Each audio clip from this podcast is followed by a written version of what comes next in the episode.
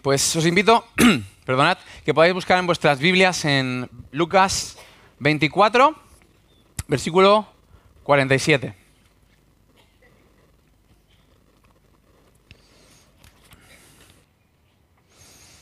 Bueno, de hecho empezaremos en el 46, ¿vale? Jesús ya ha venido, Jesús ha muerto, Jesús ha resucitado, Jesús ha estado con sus discípulos y justo en los últimos versículos de Lucas él se está despidiendo de su gente, de sus discípulos, y tiene lugar esta conversación donde dice, efectivamente, estoy leyendo la nueva traducción viviente, efectivamente se escribió hace mucho tiempo que el Mesías debía sufrir, morir y resucitar al tercer día. Eso es lo que ha hecho Jesús. Ha, venido, ha muerto, ha sufrido y ha resucitado, está vivo, pero la resurrección y la muerte y lo que vino a hacer no fue un fin en sí mismo, fue un medio para algo. Seguimos leyendo. También se escribió que este mensaje se proclamaría con la autoridad de su nombre a todas las naciones, comenzando por Jerusalén. ¿Qué mensaje? Hay perdón de pecados para todos los que se arrepientan. El resumen de la vida de Jesús, el resumen del propósito de la vida de Jesús. Jesús mismo está diciendo aquí, todo lo que yo he hecho es para que podáis proclamar un mensaje. Hay perdón de pecados para todo el mundo. Toda la vida de Jesús apunta hacia el perdón. Y hoy quiero que abramos la Biblia para buscar acerca del perdón. Ya os lo digo que no voy a decir todo lo que se puede decir sobre el perdón. Solo tenemos un, ratito. Pero hoy quiero que hablamos la Biblia para ver qué dice la Biblia sobre el perdón. Porque necesitamos no tener una idea de lo que es el perdón, sino buscar en la Biblia qué es el perdón y qué no es el perdón. Porque si Jesús dio su vida y lo hizo todo para darnos algo, yo creo que necesitamos entenderlo bien. Necesitamos abrazarlo bien y para poder abrazar algo bien necesito entenderlo de verdad y no lo que me han explicado, no la idea que yo tengo, sino lo que pone aquí en la Biblia. Porque con el perdón, hoy voy a hablar de dos caras del perdón que no podemos obviar. Porque sabes qué? No hay ningún pecado, ningún pecado que te pueda condenar gracias a que Jesús murió por ti. No hay ningún pecado que te puede condenar. Ninguno. Nada de lo que has hecho, nada de lo que harás te puede condenar. Pero que Jesús te perdone de todos sus pecados no significa que para Él fuera fácil perdonarte. Que Jesús te ame tanto que se muere de ganas de perdonarte no significa que para Él fue fácil. Para Dios el pecado es grave. Para Dios no es un, ah, bueno, has hecho algo mal, no te preocupes, venga, vete, no pasa nada. No, no, no, el pecado es grave.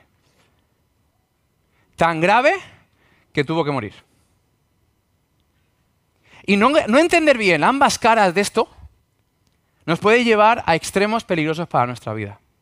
Porque no entender el coste del perdón, no entender lo que cuesta, lo que cuesta el perdón, puede hacer que yo tenga una vida que no produce cambios mi vida no cambia.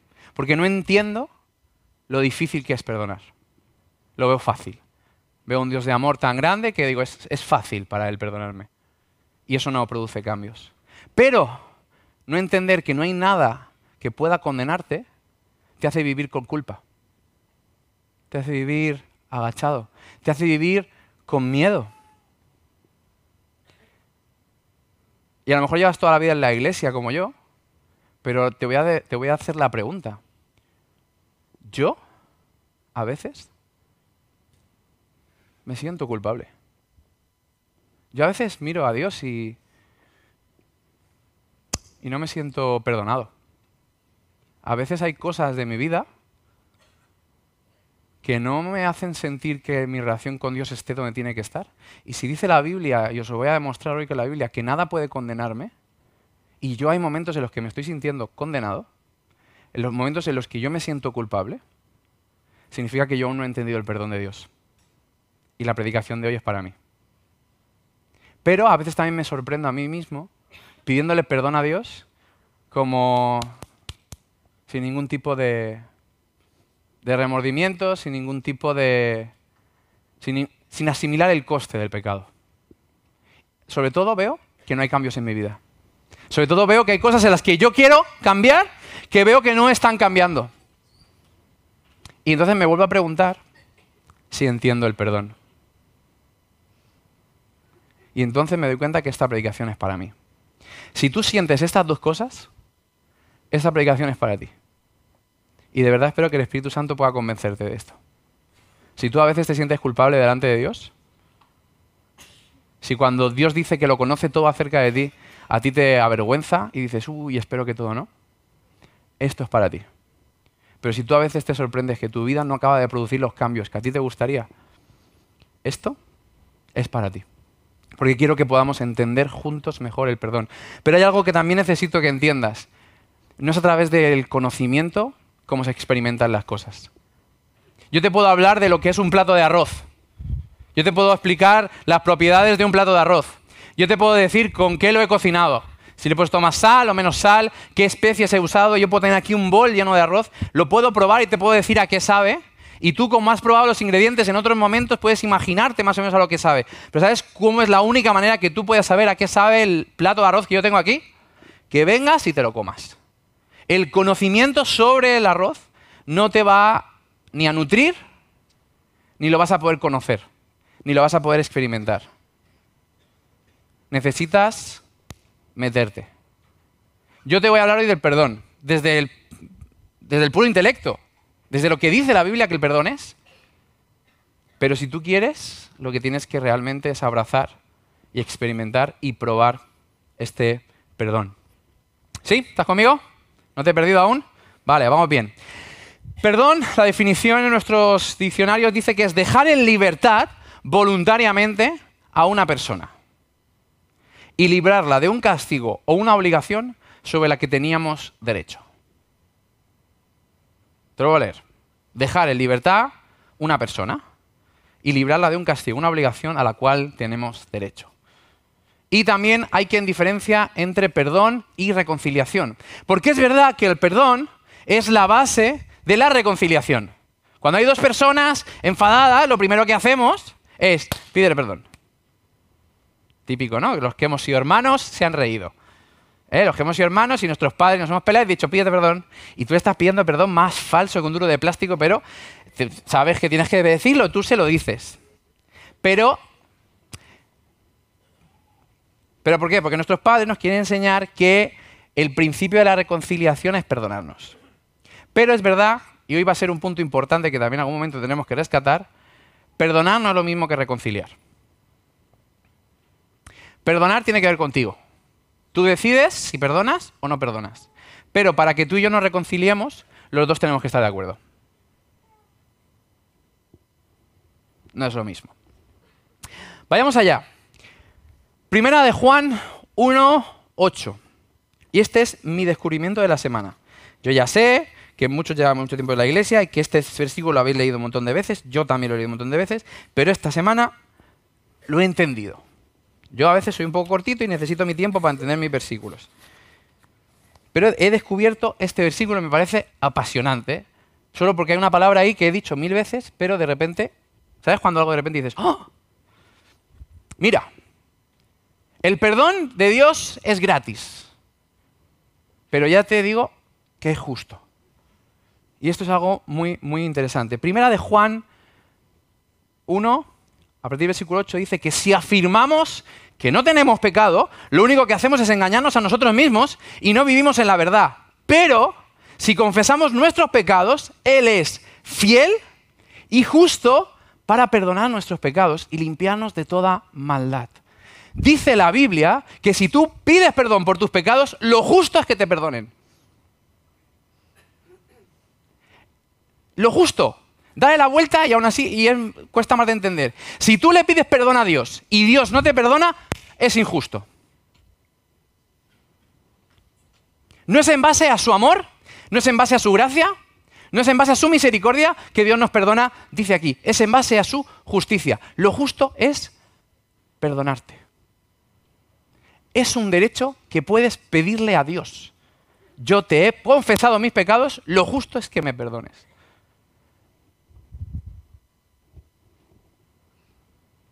¡Wow! Que Dios no me perdonara sería injusto. ¿Cómo es posible si yo tengo pecado en mi corazón? ¿Cómo es posible después de la semana que he tenido? Que el que Dios no me perdone sea injusto. Acompáñame y nos vamos a quedar un rato en Romanos 3.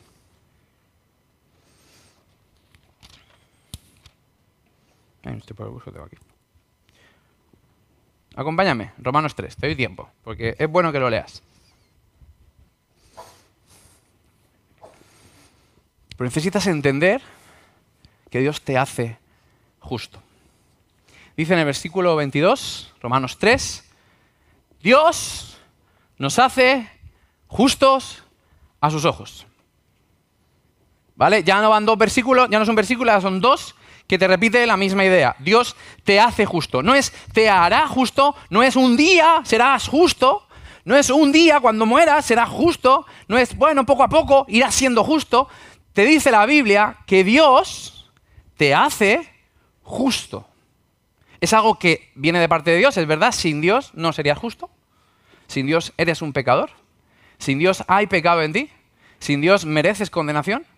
Pero dice que Dios, Él, te hace justo. ¿Cuándo qué? Cuando ponemos nuestra fe en Jesús. Si tú crees en Jesús, si tú crees que Jesús era quien dijo que era, que era Dios, si tú crees que murió en tu lugar, si tú crees que resucitó, si tú confías que Él puede salvarte, eres justo, lo dice la Biblia. No lo digo yo. Si tú crees en Jesús como tu Salvador, hoy, no mañana, eres justo.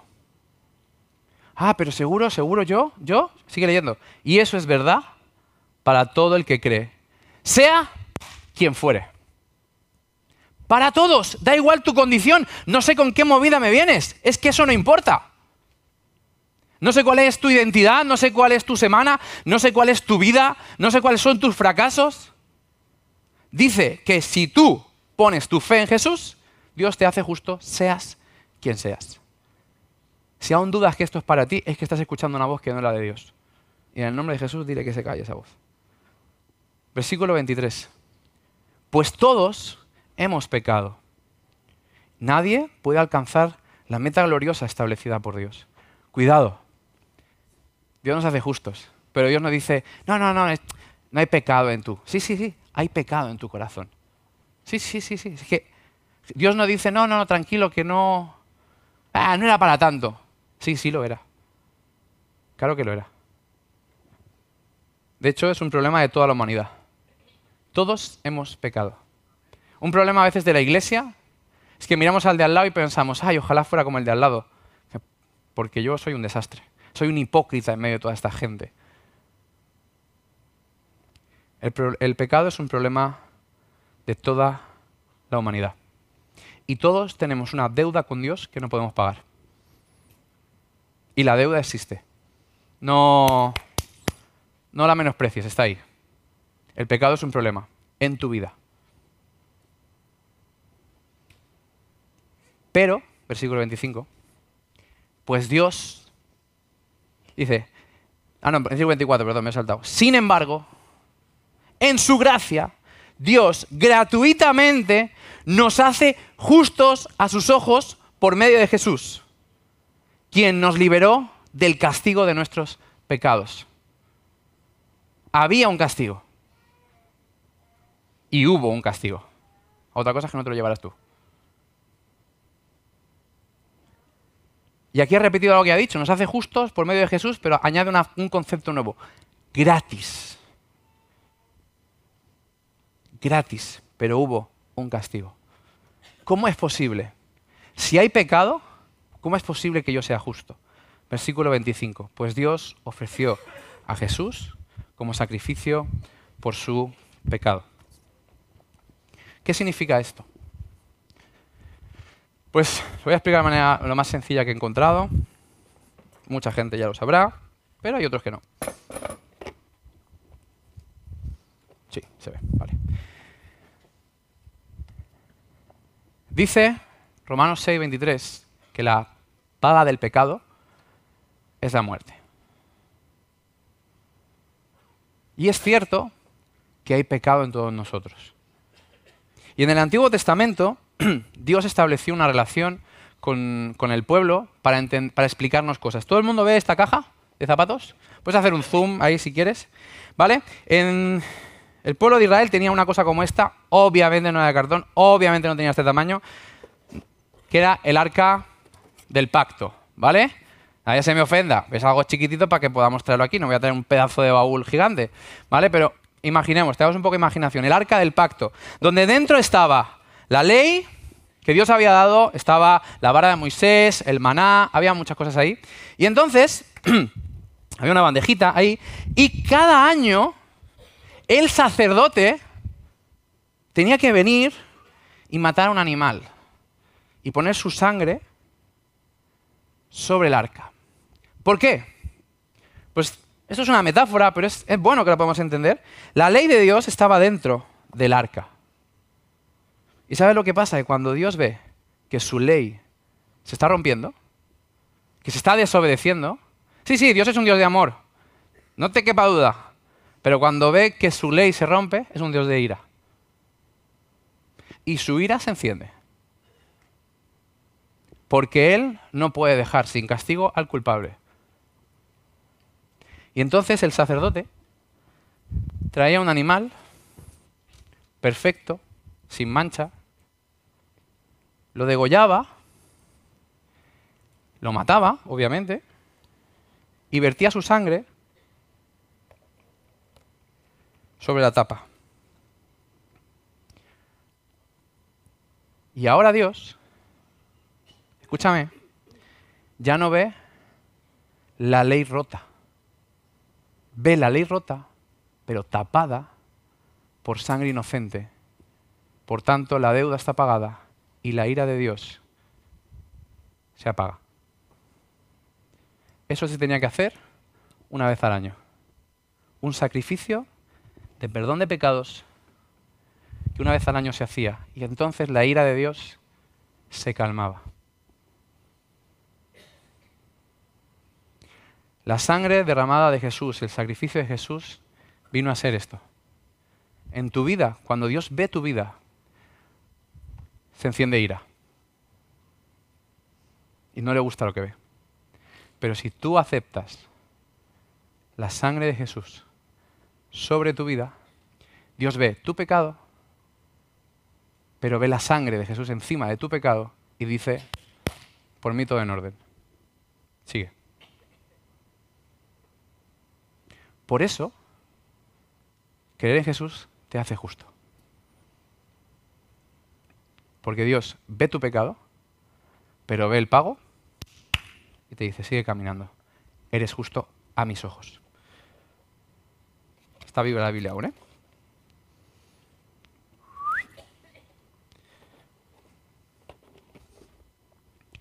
Por si dudas de lo que te estoy explicando, podemos seguir leyendo.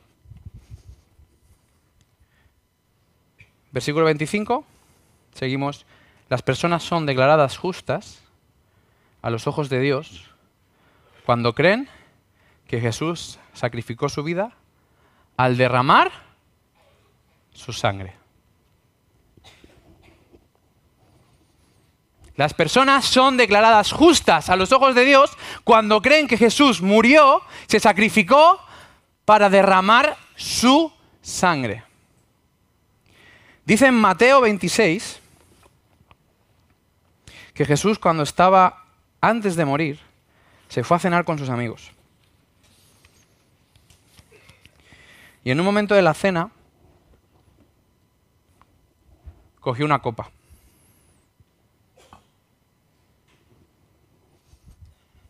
Y dijo,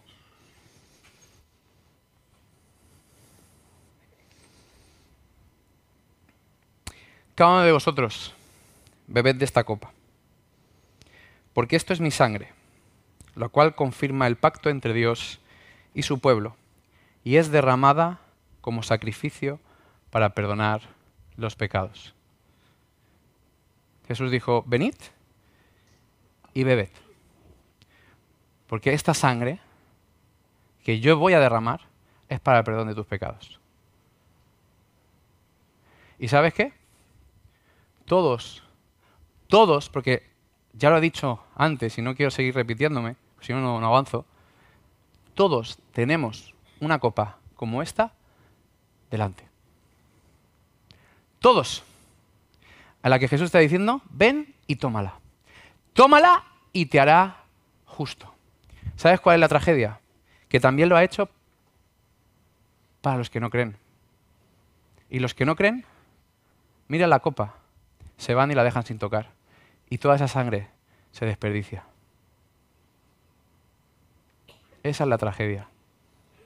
Dios no ha muerto solo por los que vamos a creer en Él, murió por todos. Pero acuérdate una cosa, la reconciliación solo se da cuando dos quieren. El perdón está preparado y Dios ya ha perdonado. No hay reconciliación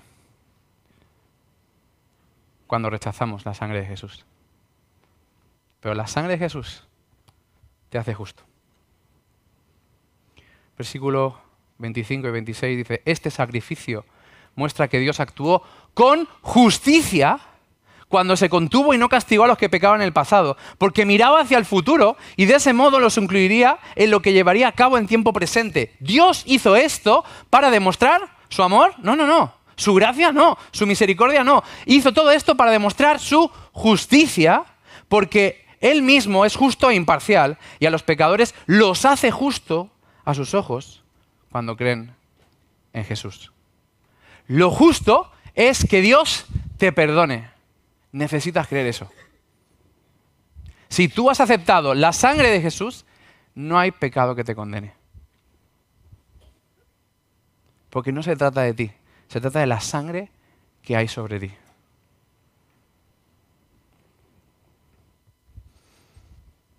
Volvamos a primera de Juan, capítulo 1, versículo 8. Dice, si afirmamos que no tenemos pecado, lo único que hacemos es engañarnos a nosotros mismos y no vivimos en la verdad. Pues si confesamos nuestros pecados a Dios, Él es fiel y justo para perdonar nuestros pecados y limpiarnos de toda maldad. Eso es lo que os he leído antes. Si afirmamos que no hemos pecado, llamamos a Dios mentiroso y demostramos que no hay lugar para su palabra en nuestro corazón. Puedes rechazar esta copa. Dice, mis queridos hijos, en el capítulo 2, les escribo estas cosas para que no pequéis. Pero, si alguno peca, tienes un abogado que defiende tu caso ante el Padre. Es Jesús el que es verdaderamente justo. Él mismo es el sacrificio que pagó por nuestros pecados, y no solo los nuestros, sino los también los de todo el mundo. ¿Por qué entonces cuando peco me siento tan culpable? Dice aquí que si tú le pides perdón, Dios es fiel y justo para perdonarte. Y que, te, está explicando esto Dios para que dejes de pecar. Pero que si pecas, alguien te defiende. Jesús. Si pecas, hay alguien que dice, no, no, no, no, no, tranquilo, tranquilo, que yo ya calculaba este error tuyo está pagado ahí. Si está, la póliza lo cubre todo, no te preocupes. Tienes un abogado que te defiende. ¿Por qué? ¿Por qué entonces, cuando peco, mi, cabeza oye, mira lo que has hecho? ¿Cómo es posible que hayas hecho esto? ¿Y tú que vas por ahí trabajando con los adolescentes, con qué cara ahora vas a predicar? ¿Y tú ahora cómo te crees justo? ¿Y tú ahora... Yo escucho esas voces. Y a veces, si no abres la Biblia y, entiendes esto, te piensas que Dios, ¿qué te dice? ya te expliqué esto. Porque vuelves a fallar en estas cosas. Pues ¿sabes lo que dice Zacarías? Que el que acusa es otro. Que se hace pasar por Dios. Zacarías 3. Mira quién es el que mira, mira quién estamos escuchando. Entonces el ángel me mostró a Yeshua, el sacerdote, el sumo sacerdote, que estaba en pie ante el ángel del Señor. El acusador, Satanás, estaba allí a la derecha del ángel y presentaba acusaciones contra Yeshua. El que te acusa no es Dios. El que te dice, mira qué has hecho, no es Dios. Es el acusador. El que te quiere alejar de Dios haciéndote sentir culpable. Pero escucha lo que dice Dios. Entonces el Señor le dijo a Satanás, yo, el Señor, rechazo tus acusaciones. Cuando Satanás presenta nuestro caso delante de Dios y dice, hombre, mira la vida de Josué, a este no puedes salvarlo. Jesús dice, ey, ey, ey, ey, ¿por qué no? No, mira la deuda que tiene. Sí, sí, sí, tiene una deuda, pero está pagada. ¿Algo más? Venga, a otra cosa. Si tan solo pudieras entender esto, podrías abrazar Romanos 8.1 que dice, por lo tanto, ya no hay condenación para los que pertenecen a Cristo Jesús y porque ustedes pertenecen a Él, el poder de su Espíritu que da vida los ha liberado del poder del pecado. El, el pecado ya no tiene poder sobre ti. Estás viviendo como ciego porque no abres los ojos. Y no hace falta que ya camines así. Eres libre. Romanos 5.9 dice que ya hemos sido hechos justos a los ojos de Dios por la sangre de Jesús. Y con toda seguridad, Él nos salvará de la condenación de Dios. Y dice al final del versículo 11, dice, así que ahora podemos alegrarnos por nuestra nueva y maravillosa relación con Dios, gracias a que nuestro Señor Jesús nos ha hecho amigos de Dios. El perdón es cosa de uno, la reconciliación es cosa de dos. Pero si tú quieres, reconcíliate con Dios ahora. Ven y toma esta copa. No hay nada que debas hacer no hay nada que tú puedas crear. Solo ten fe en que Jesús dice la verdad y acepta. Es ridículamente fácil. Ridículo. Pero necesitas entender que si le pides perdón a Dios, lo justo es que te perdone. Ya no es necesario que vivas con culpa. Necesitas abrazar el perdón. Y cuidado, la fe y el arrepentimiento que tú sientes no te hacen merecedores del perdón. Es un canal que usa Dios. Pero nosotros no merecemos el perdón. Dice la Biblia en Efesios 2.8. No te confundas, ¿sabes? Que digo, no, bueno, es que claro, si nos arrepentimos, qué bueno soy, qué bueno soy. No, no, fíjate, en, en Efesios 1.7 dice, Dios es tan rico en gracia y en bondad que compró nuestra libertad con la sangre de Jesús, de su Hijo, y perdonó nuestros pecados. Y en Efesios 2.8 dice, Dios, Dios los salvó, os salvó, por su gracia cuando creyeron. Ustedes no tienen ningún mérito en esto. Es un regalo de Dios. La salvación no es un premio por las cosas buenas que hayamos hecho, así que ninguno de nosotros puede jactarse de ser salvo. Es por gracia. Es un regalo. Dios te salva porque Él es bueno. Y punto. No se trata de que tú seas bueno, ni, ay, qué bueno que se ha arrepentido de sus pecados. Muy bien, muy bien. Y entonces tú, no, es una trampa, porque entonces en algún momento pensarás que tú te mereces ese perdón. Es un perdón gratis, pero es un perdón justo. ¿Lo entiendes hasta aquí? Dios te perdona gratis, Dios te perdona porque es lo justo, Dios te perdona porque Él es bueno. Eso es un lado del perdón de Dios. Pero hay otro lado. Y es que que sea gratis no significa que sea barato. No es lo mismo gratis que barato. Por favor, acompáñame a Mateo 26, 39.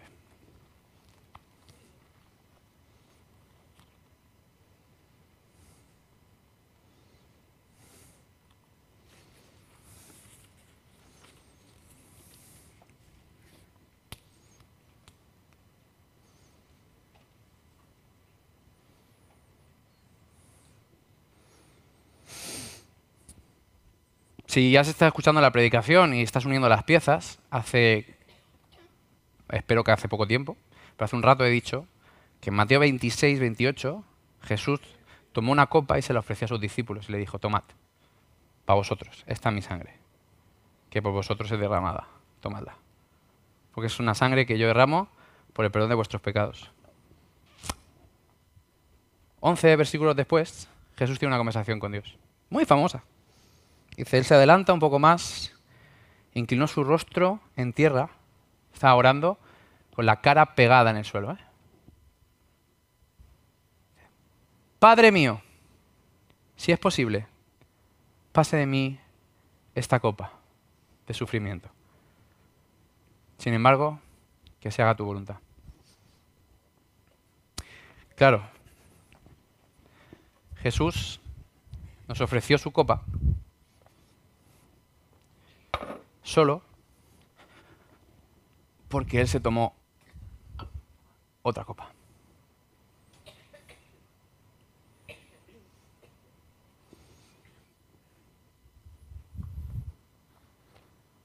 Jesús te ofrece esto, pero no fue gratis. Tuvo que beberse esto. De hecho, hay quien le sorprende, porque Jesús está ahí a punto de morir, con el rostro inclinado en tierra, diciéndole, Padre, pase de mí esta copa. Pase de mí esta copa significa, no quiero bebérmela. No quiero. Si es necesario, lo haré, pero no quiero. No quiero experimentar esto. Jesús está pidiendo a su Padre, no quiero esto.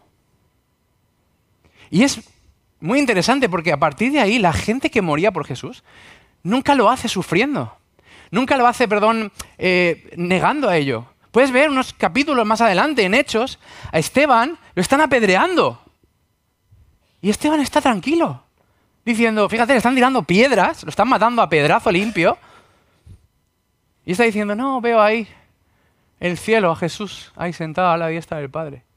Padre, perdónalo porque no les tengas en cuenta este pecado. ¿Con qué paz estaba muriendo Esteban? ¿Por qué Jesús no está muriendo con esa paz? ¿Por qué puedes leer la historia de los mártires cristianos muriendo en paz uno tras otro? Y aquí tienes a Jesús diciendo, no quiero esto. ¿Sabes por qué? Ninguno se enfrentó a la copa. Ninguno se enfrentó a esto. ¿Sabes? Lo ha dicho Ruth, estoy de acuerdo con ella. Dice que Dios te pone un manto sobre ti. Y no solo te pone un manto, dice que nos ha hecho reyes y sacerdotes, nos ha hecho reyes. Dios pone una corona sobre ti. Una corona de oro, mullidita, y un manto. Pero Él esa noche le pusieron una corona de espinas que provocó migrañas brutales en su cabeza. Una corona clavada para que tú lleves una corona de oro. Ah, para que tú lleves un manto. A él le pusieron un manto sobre su espalda. Pero te digo una cosa, eh, ¿alguna vez montando en bici o haciendo algo te has hecho una heridita en la rodilla? Que ha salido un poquito de sangre y de repente se te ha pegado al pantalón la sangre, te lo quitas y haces, ¡ay! ¿Cuánto duele, pupita? ¿No? Duele, ¿no? Cuando se te pega ahí la ropa en la sangre. Jesús le pusieron un manto sobre una espalda que había sido machacada con latigazos romanos que habían arrancado toda su piel. ¿Te puedes imaginar lo que duele eso?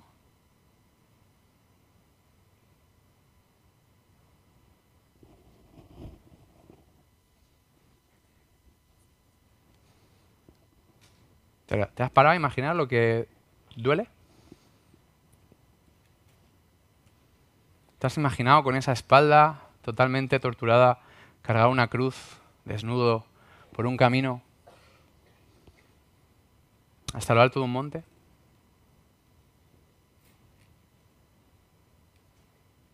¿Puedes escuchar a Jesús cómo le clavan los clavos que son para ti?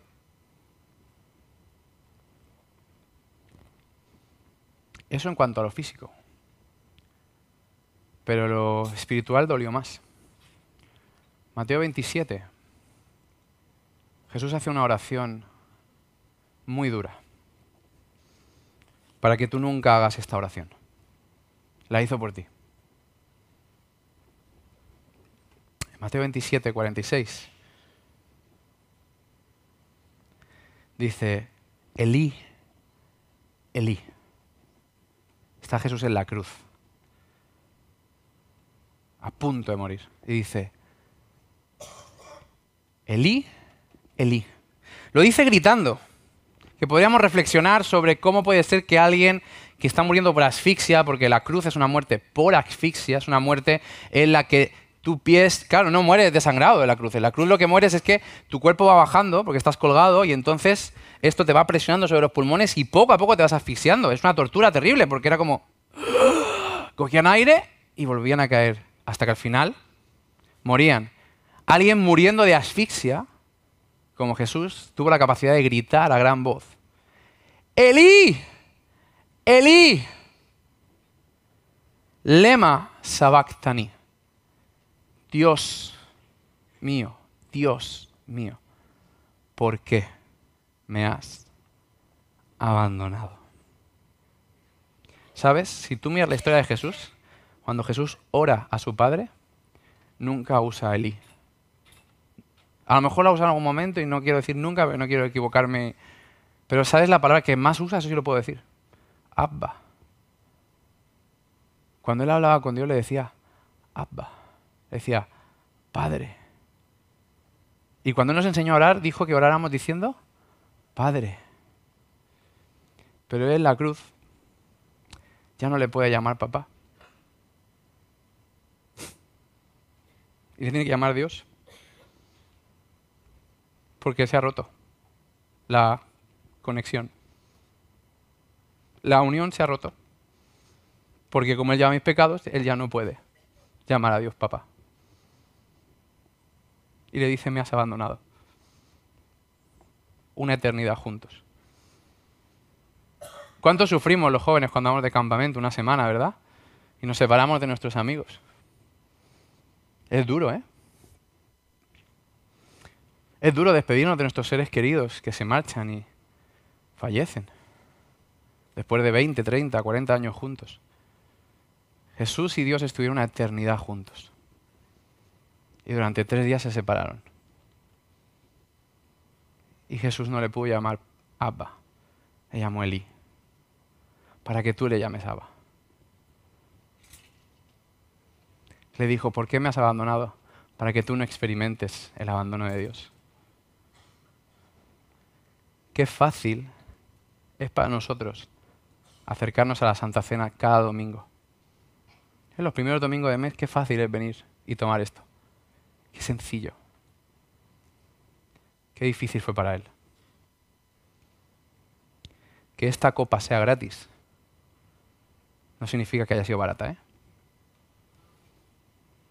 Que esta copa sea gratis no significa que sea barata. No la desperdicies. La gran tragedia es que muchos no creyentes desperdician esta copa porque no se la toman y mueren sin haberla tomado. Y es un desperdicio porque esta sangre se pierde. Pero el gran desperdicio es que muchos creyentes desperdiciamos esta copa porque pecamos sin entender lo que cuesta. Y Dios tiene gracia y amor infinito para ti. No se le va a acabar la sangre para ti.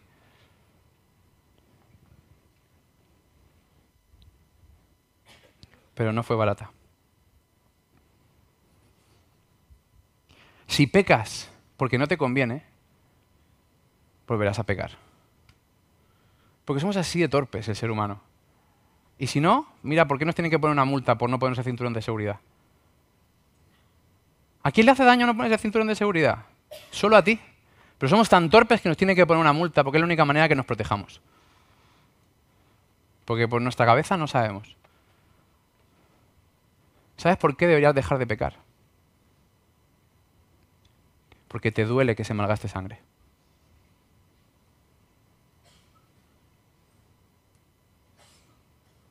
que te dura tanto como le dura a tus padres cuando tienen que tirar la comida porque no te has acabado. Deberíamos dejar de pecar. Porque decimos, es que Jesús, no lo Jesús se merece que yo no desperdicie ni una gota.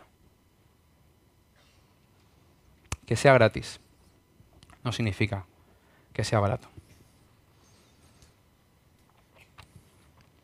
Me gustaría que pudieras acompañarme al Salmo 51 el último texto, porque ahí tenemos una historia, una oración apasionante. El rey David, el rey David, ha cometido quizá la peor fechoría de su currículum. Se ha enamorado Bueno, no se ha enamorado, eso es mentira. Yo no lo veo que se haya enamorado. Pero bueno, no es esta historia que voy a explicar. Se ha acostado con una chica que no debía. La mujer de uno de sus 30 valientes. La ha dejado embarazada. Ha engañado a su amigo. Y como su amigo no se deja engañar porque su amigo es un tío noble y tal, pues David lo manda a primera fila de batalla para que lo maten. Y David se sale con la suya, porque claro, cuando muere este, pues se casa él con la mujer de su amigo, encima queda como un, queda como un señor, ay, se ha casado con la viuda de su amigo, qué buena gente es este David. Y como pues ya estaba embarazada, pues se escurre el bulto. Llega un tipo, Natán, se enfrenta a él y le dice, Dios sabe lo que has hecho. Y entonces tiene lugar esta oración. ¿Qué es la oración que yo te animo a que tengas? fue de David, pero puede ser tuya. Ten misericordia de mí, oh Dios. Estoy hablando de David, ¿eh? un hombre conforme al corazón de Dios. Y yo creo que es un hombre conforme al corazón de Dios por oraciones como esta. Dice, ten misericordia de mí debido a tu amor inagotable. A causa de tu gran compasión, borra la mancha de mis pecados. David se acerca a Dios y le dice, perdóname, no, no por mí. Apelo a tu compasión, apelo a tu amor. Perdóname. Dice, lávame de la culpa hasta que quede limpio y purifícame de mis pecados. Pues reconozco mis rebeliones. Día y noche me persiguen. Contra ti y solo contra ti he pecado. He hecho lo que es malo ante tus ojos. Quedará demostrado que tienes razón en lo que dices y que tu juicio contra mí es justo. Soy pecador de nacimiento. Así, así es, desde el momento en el que me concibió mi madre. Mira David. David se acerca y no justifica. No dice, hacía calor, la chica es muy guapa, ella también tiene la culpa, ella se dejó, ella, me que haber, se tendría que haber negado, él no sé qué, la culpa es de mi amigo, Jolines, lo traje aquí para que estuviera con su mujer y él no quiso, es un cabezón, míralo, encima el tío por honor, tal, lo que me ha obligado a hacer. Y aunque te parezca un poco así, somos así. A lo mejor te está pareciendo exagerado que David pudiera decir algo así, pero es que así somos, desde el principio. Ya lo he dicho en este púlpito alguna vez. Cuando Adán peca y Dios se acerca y le dice, Adán, what happened with you? ¿Qué está pasando? ¿Qué acabas de hacer? Dice, yo, yo no, la mujer que tú me diste. Así que es culpa de ella o culpa tuya. Os arregláis. Porque yo, la mía no, es ella. Yo no te la pedí. Tú dijiste, bueno, no me estés solo, me la traes y me la... No, yo no... Arreglaos, yo no sigo. Es así. Caín, después de matar a su hermano, se acerca a Jesús y Dios y le dice, a ver, Caín, ¿dónde está tu hermano? Y Caín, yo, yo ¿acaso, ¿acaso yo tengo que guardarlo? Yo qué sé dónde estará. Excusas, balones fuera. David no. David dice, lávame de mi culpa. La tengo. Hoy no vengo a taparte mis pecados es que día y noche me persiguen. Y es que he pecado no contra Urias ni contra Betsabé. He pecado contra ti y lo reconozco. Acércate así a Dios. Pues tú deseas honradez desde el vientre y aún así me enseñas sabiduría. Purifica de mí mis pecados. Quedaré limpio y lávame y quedaré más blanco que la nieve. Devuélveme la alegría. Deja que me goce ahora que me has quebrantado no sigas mirando mis pecados, quita la mancha de mi culpa. David sabe que por muy grave que sea lo que él ha hecho, Dios puede perdonar. Y lo que él ha hecho es grave. Crea en mí, oh Dios, un corazón limpio. Renueva un espíritu fiel dentro de mí. David no solo le dice, lávame, dice, cámbiame. Reconozco que tengo que cambiar. Quiero cambiar. No solo quiero que me laves, cámbiame. No solo renuncia, no, será, no, solo, no solo le pidas perdón a Dios por tus pecados, renuncia a ellos. Pídele que cambie tu corazón. Si lees en Jeremías y en Ezequiel, en Jeremías 31 y Ezequiel 36, Dios ya ha prometido que te va a dar un corazón. Dios te lo quiere dar. Pídeselo. Dice David, no me expulses de tu presencia, no me quites tu Espíritu Santo. Solo, Dios solo le quitó su espíritu a Jesús para, que, para no quitarte su espíritu a ti. le puedes pedir esto. No te vayas de mí, Espíritu. Y Él no se irá. Se restaura en mí la alegría de tu salvación. Haz que esté dispuesto a obedecerte. No solo quiero que laves mis pecados, quiero cambiar. Quiero asumir el coste de esta copa. No quiero venir aquí desperdiciarla. No quiero venir a negociar contigo. Esto es muy de jóvenes. ¿Hasta dónde puedo hacer? ¿Puedo salir de marcha? ¿Puedo hacer lo otro? Esto es pecado, esto es lo otro. Si entienden lo que cuesta esta copa, no me vengan más con esas negociaciones baratas. Esto se puede, esto no se puede hacer. No sé cuántos pago mis impuestos, no pago mis impuestos. No me vengas con estas negociaciones baratas después de lo que le ha costado a Jesús ofrecerte esta copa. Cambia. Rechaza tu pecado. No juguetees con él. No abuses porque, porque esto no se acabe. Que te duela venir a beber. Pero ven y bebe. No te quedes sin irte. Pero no la malgastes. Dice, tú no deseas sacrificios de lo contrario, te ofrecería uno. Tampoco quieres una ofrenda quemada. El sacrificio que deseas es un espíritu quebrantado. Tú no rechazas a un corazón arrepentido y quebrantado. Oh Dios, mira a Sion con tu favor y ayúdala, reconstruye la muralla de Jerusalén. Entonces te agradarán los sacrificios ofrecidos con un espíritu correcto con ofrendas quemadas, ofrendas quemadas enteras, y entonces los volverán a sacrificarse toros en tu altar. Esta es la oración que necesitas hoy. Admitir tus errores y renunciar a ellos. Pido al grupo de alabanza que nos pueda venir. Y no vamos a cantar la que os he propuesto, vamos a cantar la que, con la que hemos empezado. Porque es que es perfecta. Y aquí estoy, límpiame, mis pecados no están ocultos ante ti. Mirad, cuando Jesús perdona nuestros pecados, acaba con la justicia retributiva de quien la, paga, quien la hace la paga. ¿Necesitas entender eso? Ya quien la hace no la paga porque se pagó.